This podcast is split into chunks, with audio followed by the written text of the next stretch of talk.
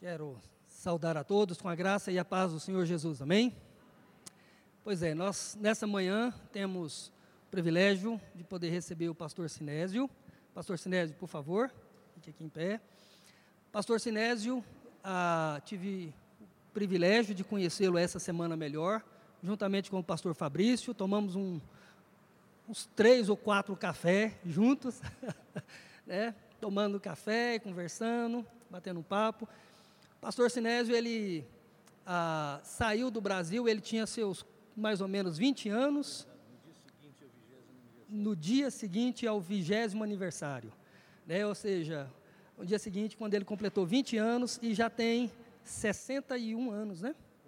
Quase 61 anos que ele mora nos Estados Unidos, casou lá, tem dois filhos, tem dois netos, e a área dele é a área dentro da teologia cristã voltada para a história.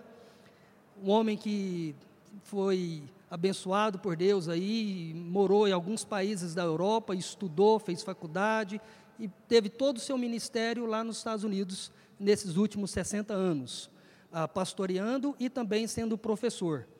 E o pai dele é pastor também, né? ele vai contar um pouquinho mais da história, a hora que já foi pastor, né? Está lá no, na glória, ah, provavelmente lá não está pastoreando porque não tem o que pastorear lá, mas deve estar tá lá batendo papo, conversando e sendo a bênção que Deus ah, ministrou na vida dele e de tantos outros.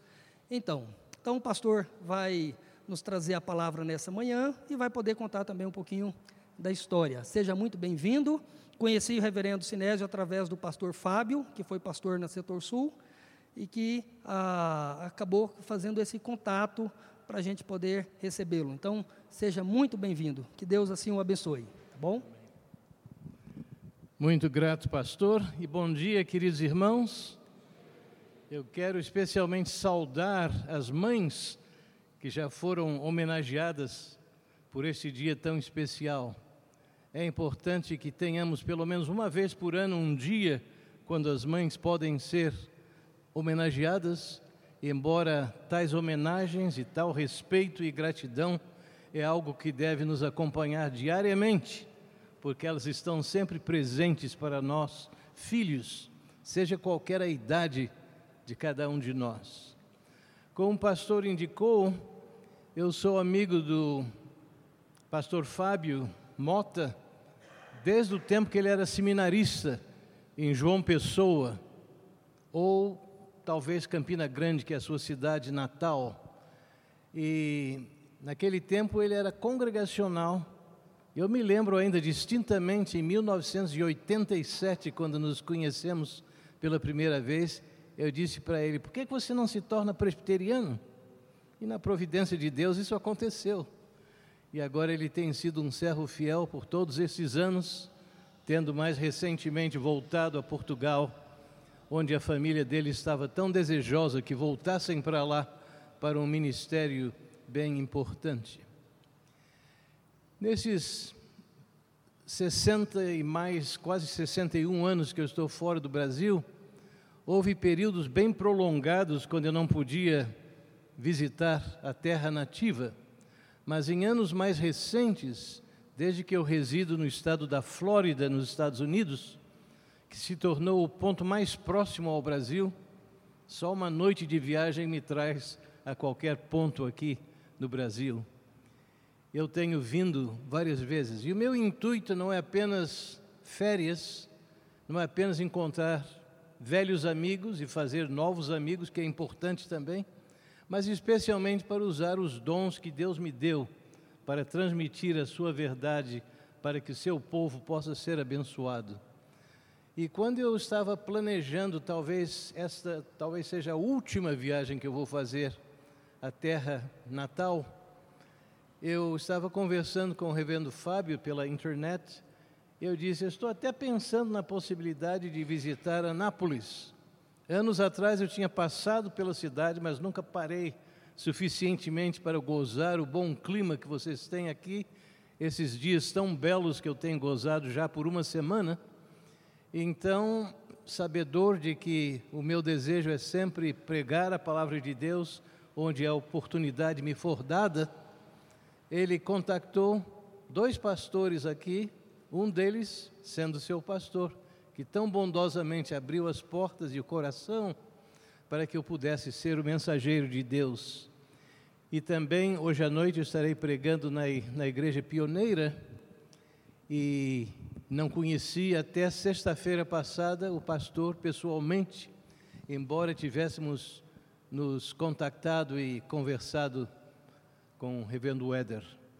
E no interim, meu grande amigo, Dr. Leonardo Sayum, dessa cidade, mas agora pastoreando no Rio de Janeiro, contactou o reverendo Neusmani Dias nessa cidade e pediu se ele teria oportunidade de me receber também, de modo que eu estou gozando imensamente a hospitalidade de Anápolis e do povo de Anápolis e tudo mais que é bom que existe abundantemente nesta sua cidade. De modo que já preguei domingo passado, tanto pela manhã como à noite, tendo chegado na sexta-feira anterior, e esta terça pela manhã eu estarei voltando para Campinas, onde durante a semana terei várias atividades lá e no domingo que vem eu prego pela manhã numa igreja presbiteriana em Campinas e à noite numa igreja presbiteriana na cidade de Limeira, que é bem pertinho, bem ao lado de Campinas.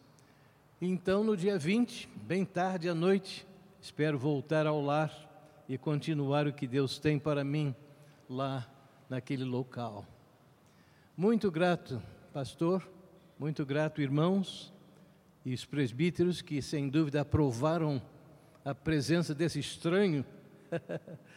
Mas eu espero que Deus possa usar esta palavra que vem da Bíblia Sagrada para não apenas confortar os nossos corações, mas especialmente para nos trazer um desafio novo, para que possamos cumprir aquilo que a palavra de Deus requer de cada um de nós.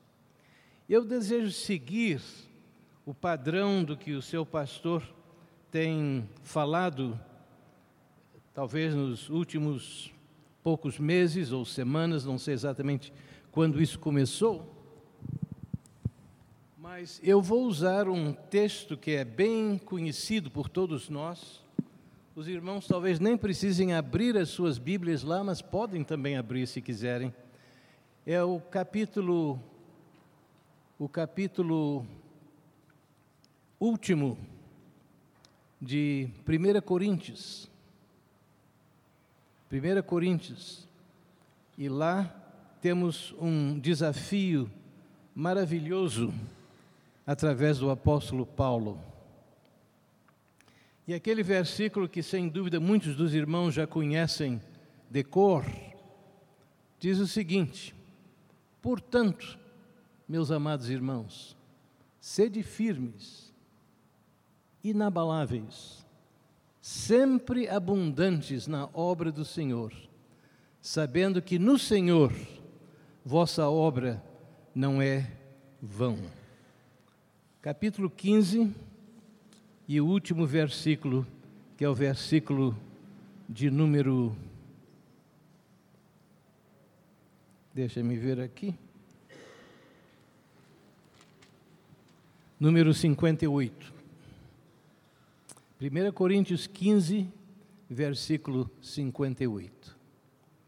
Não há dúvida que quando lemos essas palavras do apóstolo Paulo, inspiradas pelo Espírito Santo, notamos que Paulo está falando sobre um trabalho que deve ser realizado. Eu posso, na minha mente, visualizar o grande apóstolo dizendo aos coríntios: Mãos à obra, mãos à obra, com grande urgência. E é exatamente isso que ele está dizendo. E eu quero dissecar, se for possível, este versículo. E um método que eu tenho usado muitas vezes e que vou demonstrar esta manhã para os irmãos, para que possam por si mesmos também fazer o mesmo, é fazer perguntas ao versículo e ver as respostas que o próprio versículo nos fornece. Em primeiro lugar, então, perguntamos qual é a obra a ser realizada. E a resposta que Paulo nos dá imediatamente é que é a obra do Senhor. É a obra do Senhor. Mas o que é a obra do Senhor? Podemos notar isso de vários ângulos. Sem dúvida, tudo que o cristão faz na vida deve ser considerado como a obra do Senhor, porque não fazemos para Ele, estamos fazendo para algum ídolo. De modo que a obra do Senhor, de um modo bem geral, bem genérico, pode ser visto como qualquer coisa que façamos, seja grande, seja importante ou seja bem pequeno. Me lembro que ouvi várias vezes e até li, de modo que eu creio que é algo que pode ser confirmado como fato, que a falecida esposa do falecido Dr. Billy Graham, o grande evangelista internacional, tinha em frente à pia da sua cozinha uma placa com tais palavras: Cultos divinos são oferecidos aqui três vezes por dia.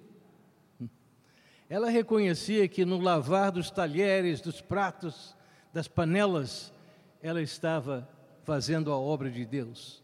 Ela estava fazendo algo de significativo para com Deus. E não há dúvida que o próprio apóstolo Paulo, em outra epístola sua, ele nos admoesta dizendo: quer comais, quer bebais, fazei tudo para a glória de Deus. Este deve ser o ponto-chave em tudo que realizamos neste mundo, todas as coisas que fazemos. E como conhecemos bem, como presbiterianos, a primeira resposta, a primeira pergunta no breve catecismo, que pergunta qual é o, o fim dos, de cada ser humano. E a resposta bem conhecida é que devemos glorificar a Deus em todas as coisas e gozá-lo para todo sempre. Mas é interessante que neste capítulo e neste versículo, Paulo está falando da obra do Senhor de maneira mais particular. Sem dúvida, tudo isso que eu disse é a obra do Senhor. Mas aqui o apóstolo Paulo está definindo aquilo de um modo bem especial. E por isso eu chamo a atenção aos queridos irmãos ao versículo 34 deste capítulo 15 de 1 Coríntios. Parte do seu argumento total, ele diz o seguinte lá: Tornai-vos a sobriedade, como é justo, e não pequeis, porque alguns ainda não têm conhecimento de Deus. Isto digo para vergonha vossa. Uau! Palavras solenes, não? Ele não diz, muitos nessa cidade ainda não têm o conhecimento de Cristo. Eu estou dizendo isso para vergonha dos presbíteros, para vergonha dos diáconos, para vergonha do pastor. Não, ele está pondo a responsabilidade em cada um dos cristãos, cada um dos membros daquela congregação porque Deus nos deu este privilégio de testemunharmos sobre Ele e sobre a salvação que Ele oferece ao mundo perdido. Não é algo limitado apenas ao dever pastoral, ao dever dos oficiais da igreja, mas é algo que cada membro deve assumir.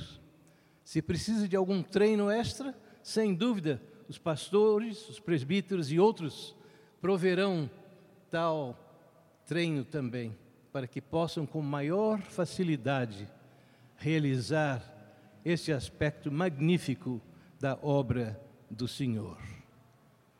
Não, vamos para a segunda pergunta. De certo modo, já indiquei a resposta nos meus comentários até aqui. E a segunda pergunta é apenas: quem deve realizar a obra do Senhor? E a resposta que o texto nos oferece vem na expressão meus amados irmãos. Meus amados irmãos. São irmãos da raça humana? Muitas vezes nós usamos essa expressão. Somos todos irmãos. com chineses bem longe, com os africanos bem longe, com outros povos através de toda a terra. Será que seriam irmãos judeus? Paulo tinha sido um judeu muito proeminente na expressão daquela fé? Não. São irmãos no sentido de que todos que reconhecem Jesus Cristo como único e suficiente Salvador. E é a eles que Paulo está dando este desafio.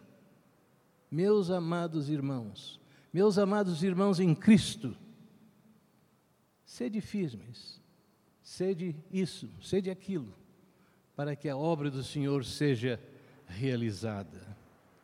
São irmãos não meramente da raça humana, não irmãos judeus, mas irmãos em Cristo, salvos como Paulo tão milagrosamente foi salvo.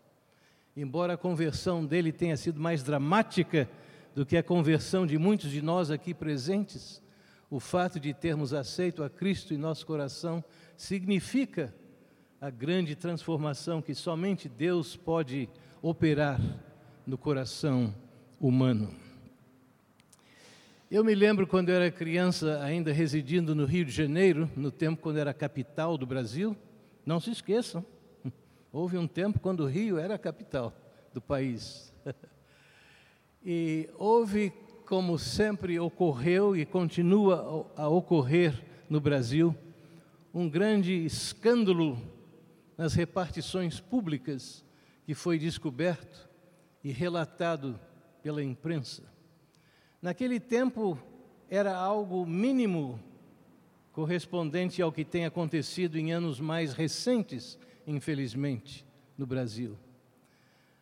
E o escândalo que havia sido descoberto naquele tempo é que notaram que havia muitas repartições públicas do governo federal e talvez estadual também, que iam diariamente aos seus locais de trabalho, não para trabalhar, não para exercer uma função, mas apenas passar o dia inteiro num coffee break sem fim.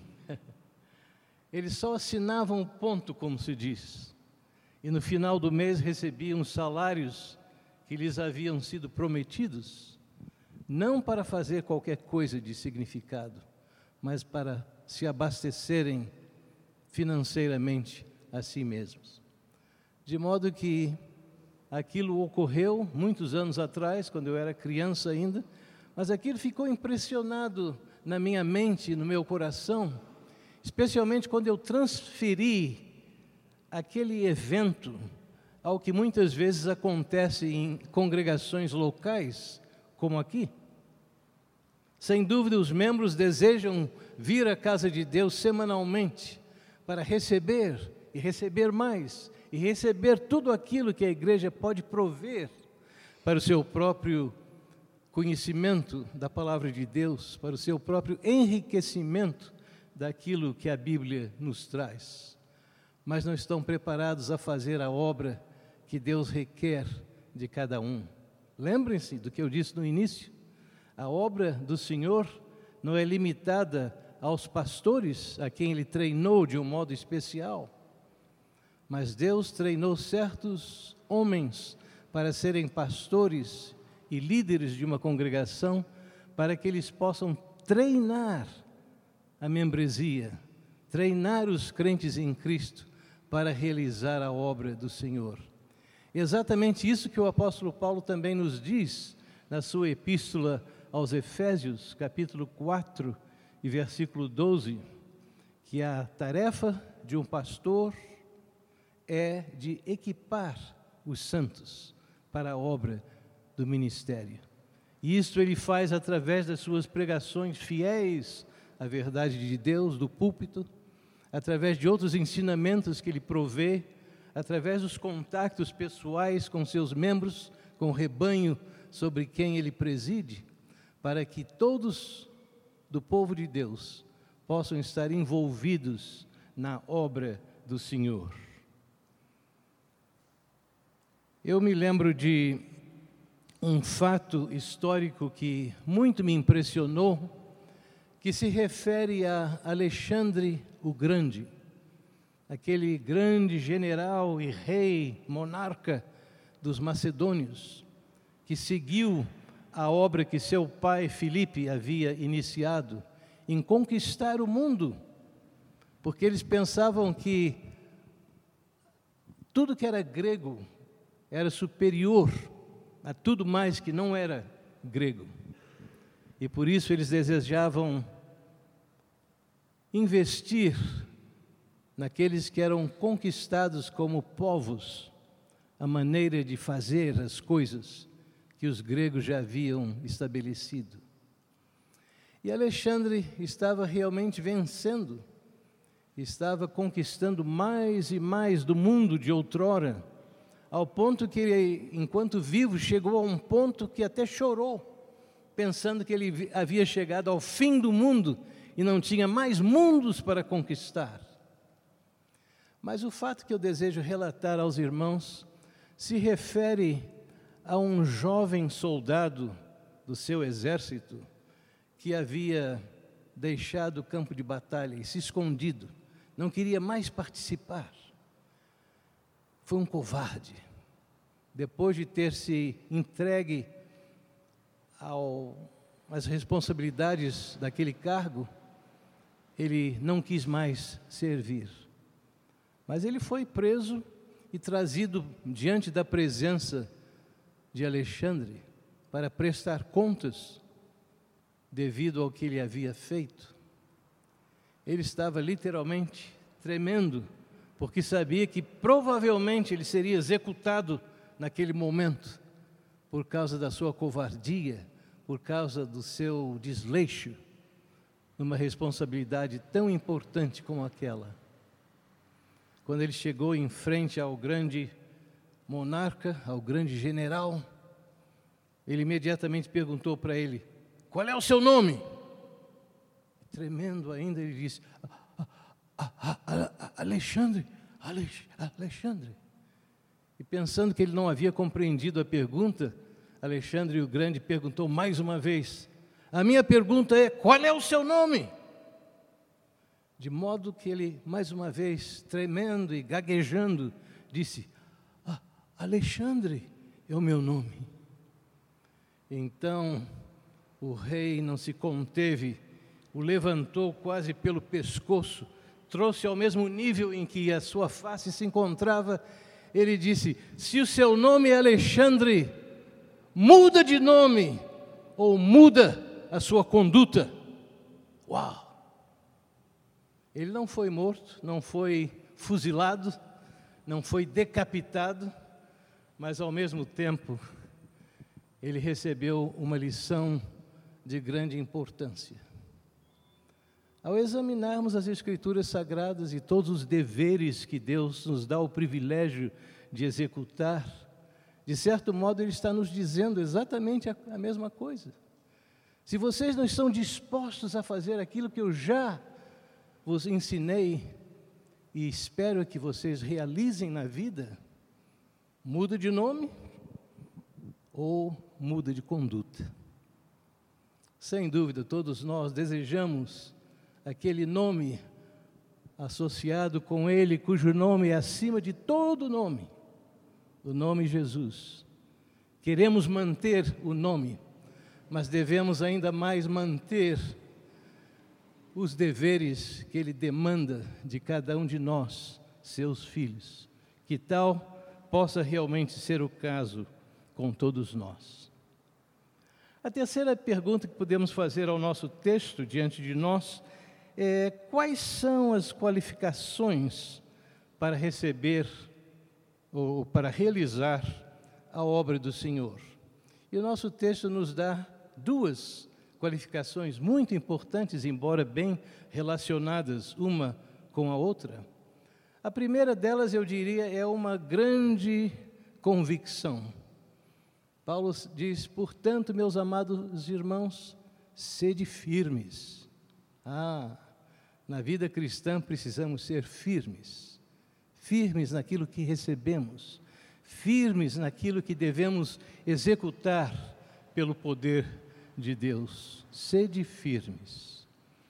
De certo modo, tal foi o, o problema que Paulo encontrou entre os Gálatas. Talvez uma das primeiras regiões onde ele levou o Evangelho durante a sua primeira viagem missionária. Ele pregou e constituiu não uma igreja só, mas várias igrejas na região da Galácia. E depois da sua saída, alguns que queriam atribular aqueles crentes novos semearam discórdia, semearam dúvidas nas mentes deles. Disseram: esse Paulo não deve ser crido, não. Tá ok de vocês se tornarem cristãos, mas vocês têm de fazer algo adicional se querem realmente ser salvos.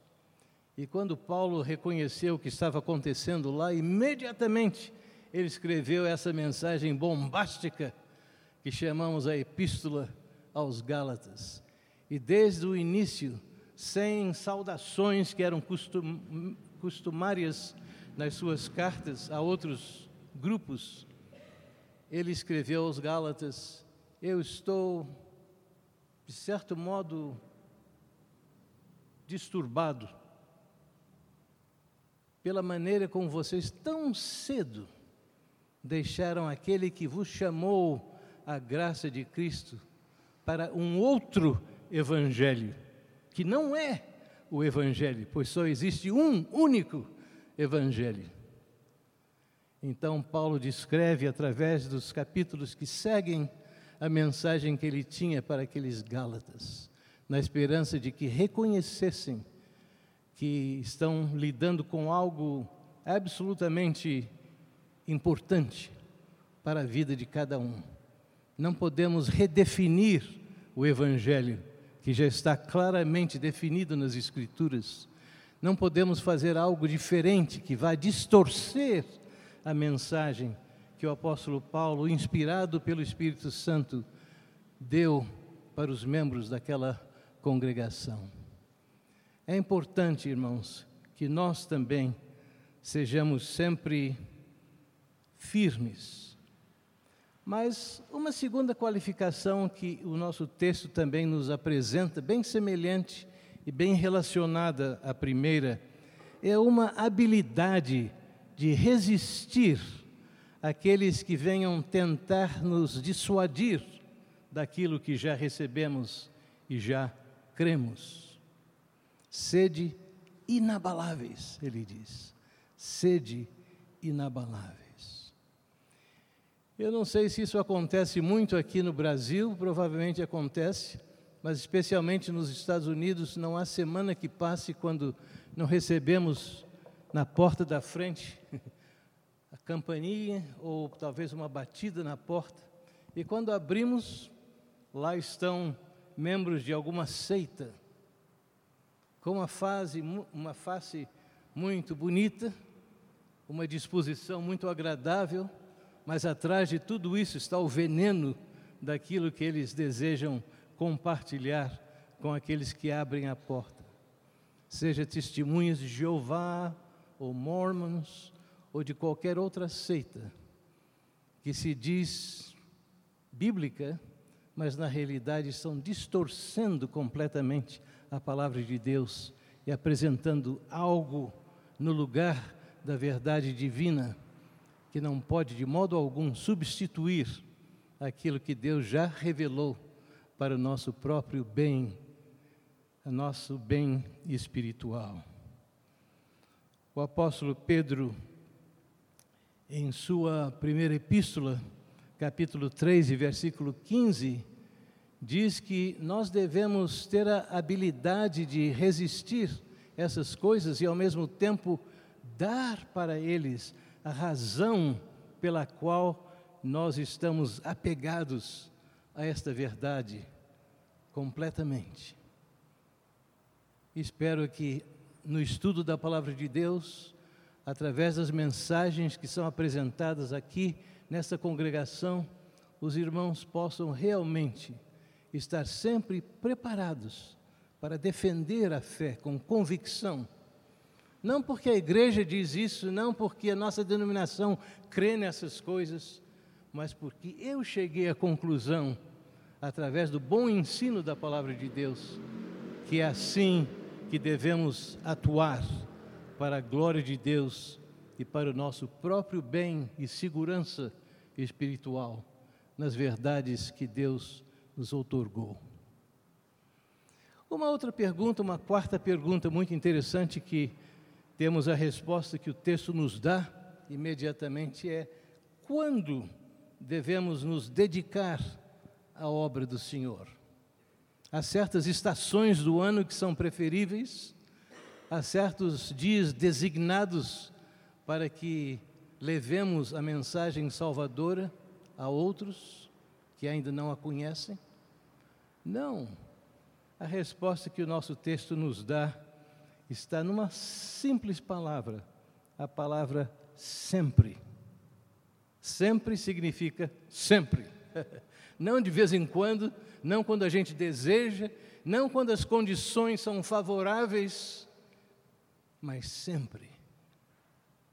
Haja chuva, haja sol, em outros países haja neve e gelo, haja obstáculos humanos que podemos conquistar pela graça de Deus, mas sempre, sempre envolvidos na obra do Senhor. Paulo disse a Timóteo: prega a palavra, instant, quer seja oportuno ou não. Lembro-me de uma história verdadeira que aconteceu muitos anos atrás num vilarejo, num vilarejo no país chamado Escócia, nas Ilhas Britânicas. Esse pastor tinha uma boa congregação quando assumiu o pastorado, mas sem qualquer erro que ele mesmo tivesse cometido, a congregação estava minguando de certo modo, que muitos não estavam participando na vida da igreja, não estavam executando seus deveres como membros da congregação, nem assistindo como deviam aos cultos divinos, que era o privilégio de cada um poder assistir e derivar as bênçãos que sempre advêm de tais experiências. O pastor ficou muito desencorajado, depois de tudo humano que ele podia fazer. Então, ele teve uma ideia muito criativa. Ele resolveu mandar uma carta individual para cada membro, dizendo que no próximo domingo eu vou pregar o último sermão, que vai ser uma mensagem funerária sobre a morte da nossa igreja. O quê? O povo ficou um pouco perplexo. A morte da igreja? O que, que aconteceu? Não sabia disso, não. Há muito tempo que eu não vou lá, mas ninguém me informou.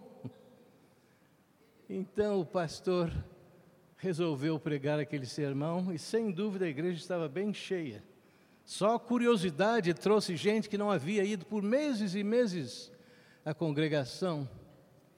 E de um modo muito criativo, ele até alugou um caixão aquele onde cada um de nós algum dia, sem dúvida, vai ocupar.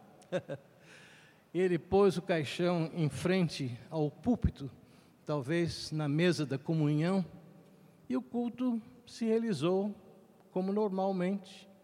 Os hinos foram entoados, o coral cantou algum número, a música era, como sempre, aprazível, muito bonita, muito edificante. E a mensagem também trouxe um último desafio aos irmãos, especialmente agora que a igreja havia falecido. Estamos aqui para comemorar a vida da congregação.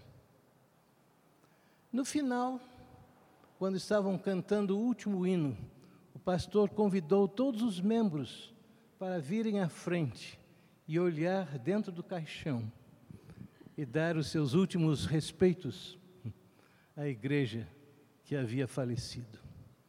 Mas criativamente, ele havia colocado dentro do caixão espelhos magnificadores. De modo que quando o povo chegava lá e olhava dentro, quem que eles viam? Mas a si mesmos. E não há dúvida que a igreja é exatamente isso. Não é um prédio, não é uma torre, não é qualquer outro elemento físico, senão o povo que constitui os remidos do Senhor numa igreja local. Era interessante ver como a fisionomia deles mudava instantaneamente quando notavam o que viam lá dentro, a si mesmos. E sem dúvida, isso que a igreja é, cada membro, cada um, cada um comprometido com a verdade de Deus, cada um que se entregou corpo e alma ao Salvador da humanidade. Eu não sei qual foi o resultado depois daquela experiência, mas não há dúvida de que foi uma experiência inesquecível para aqueles que estavam lá presentes também.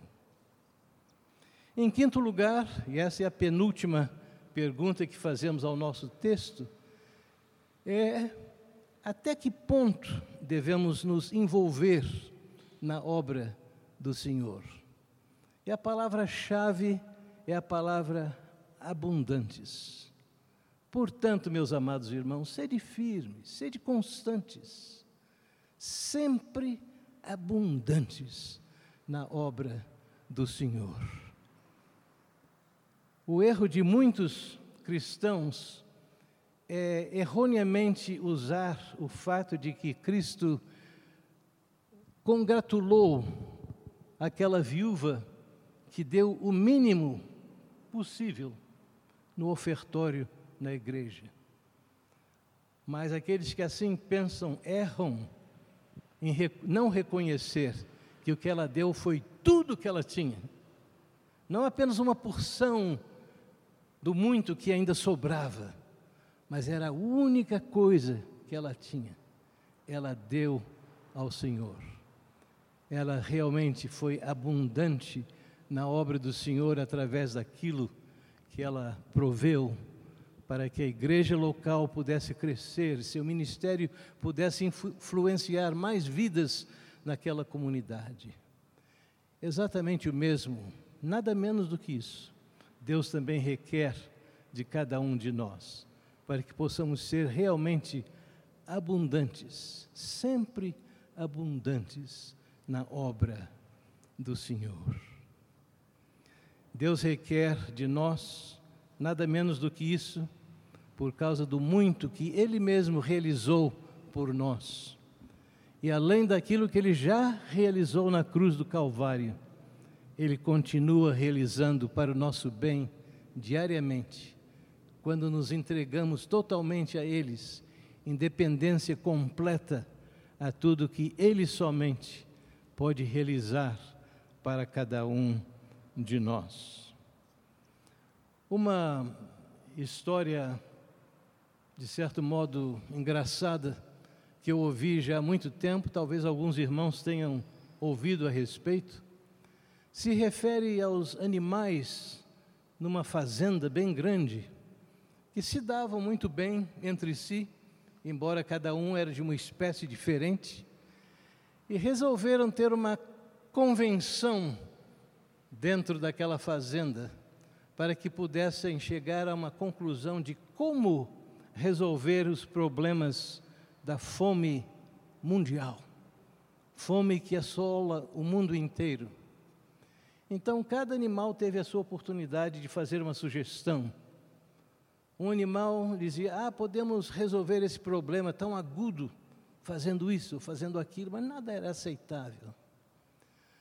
O tempo estava passando e a reunião estava prestes a terminar, quando uma galinha subiu um pouquinho mais alto para ser vista e ouvida e disse: Eu creio que eu cheguei à conclusão do melhor que podemos fazer para resolver os problemas de fome mundial. Vamos dar para esses pobres angustiados ovos e presunto. Boa ideia, né?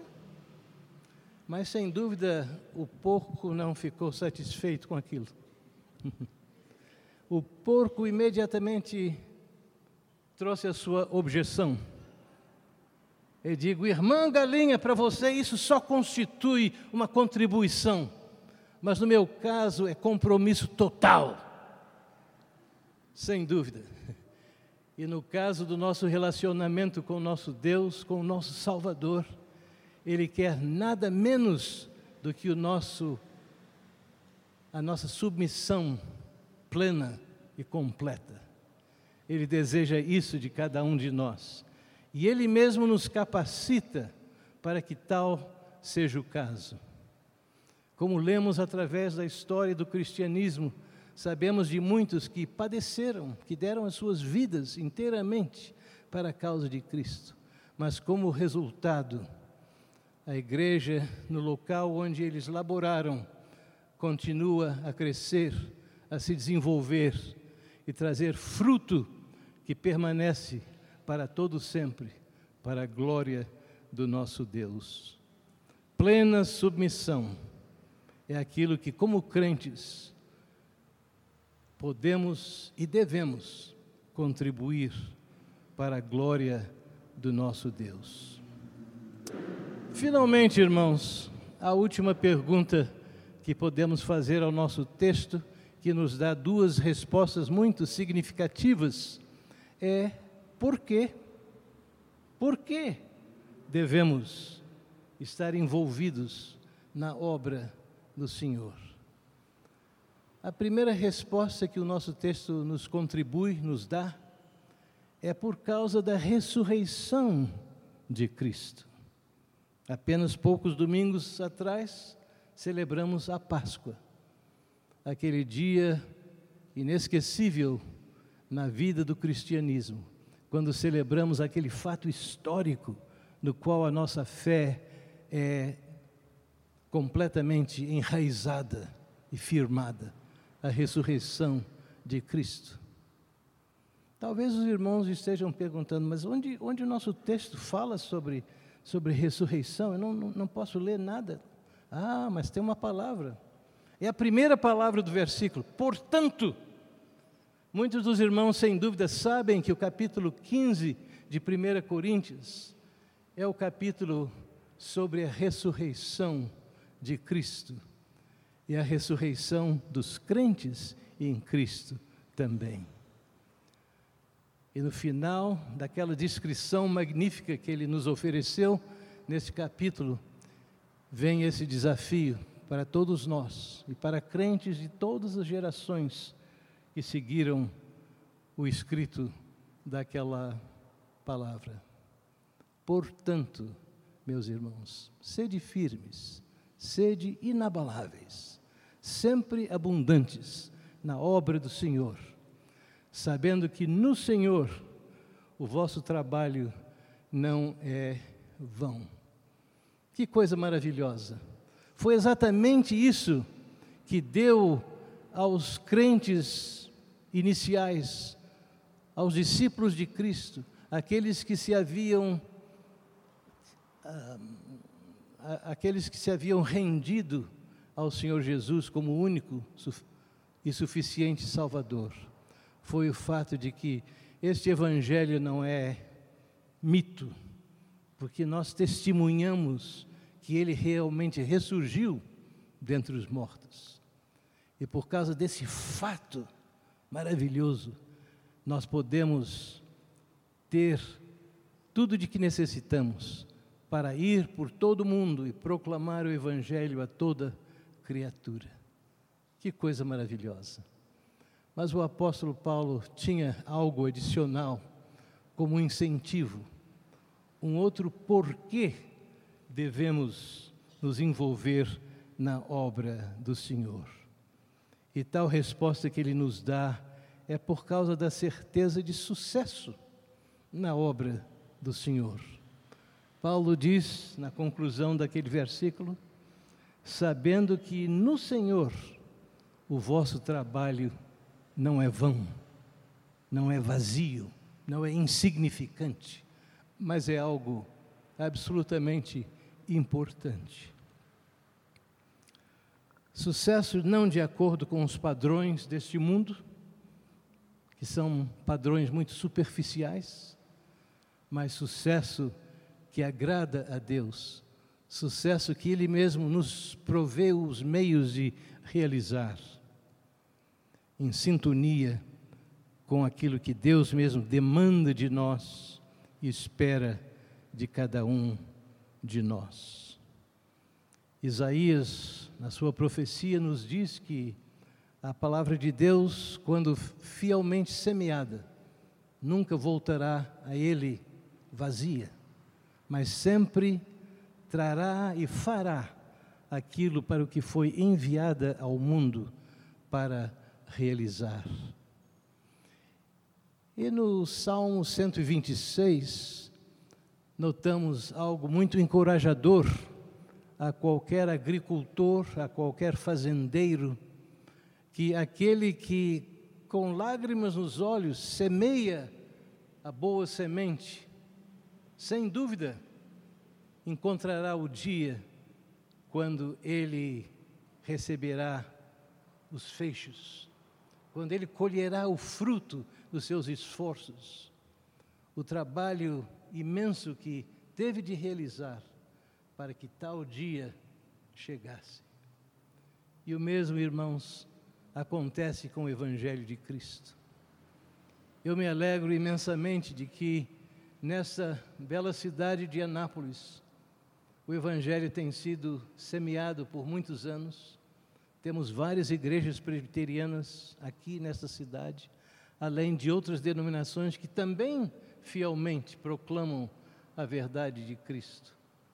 Mas com o nascimento de novas gerações, novas pessoas, além da dificuldade que muitos tiveram anteriormente de aceitar a realidade do Evangelho de Cristo, é mister que todos nós nos envolvamos de uma maneira bem especial, para que a palavra de Deus venha a ser conhecida, respeitada e, mais do que tudo, aceita por indivíduos, famílias e muitos mais que necessitam ouvir e praticar a verdade divina.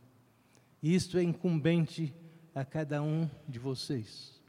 Como eu disse no início, não é apenas os pastores da igreja, embora eles estejam envolvidos em tal ministério, não é apenas para os oficiais da igreja que foram responsabilizados de fazer a obra de Deus de um modo bem especial na igreja local, mas é um privilégio que cada crente em Cristo tem de testemunhar da fé que lhes transformou e lhes deu a certeza inabalável de que algum dia estaremos para todo sempre com o nosso Deus, com o nosso Salvador.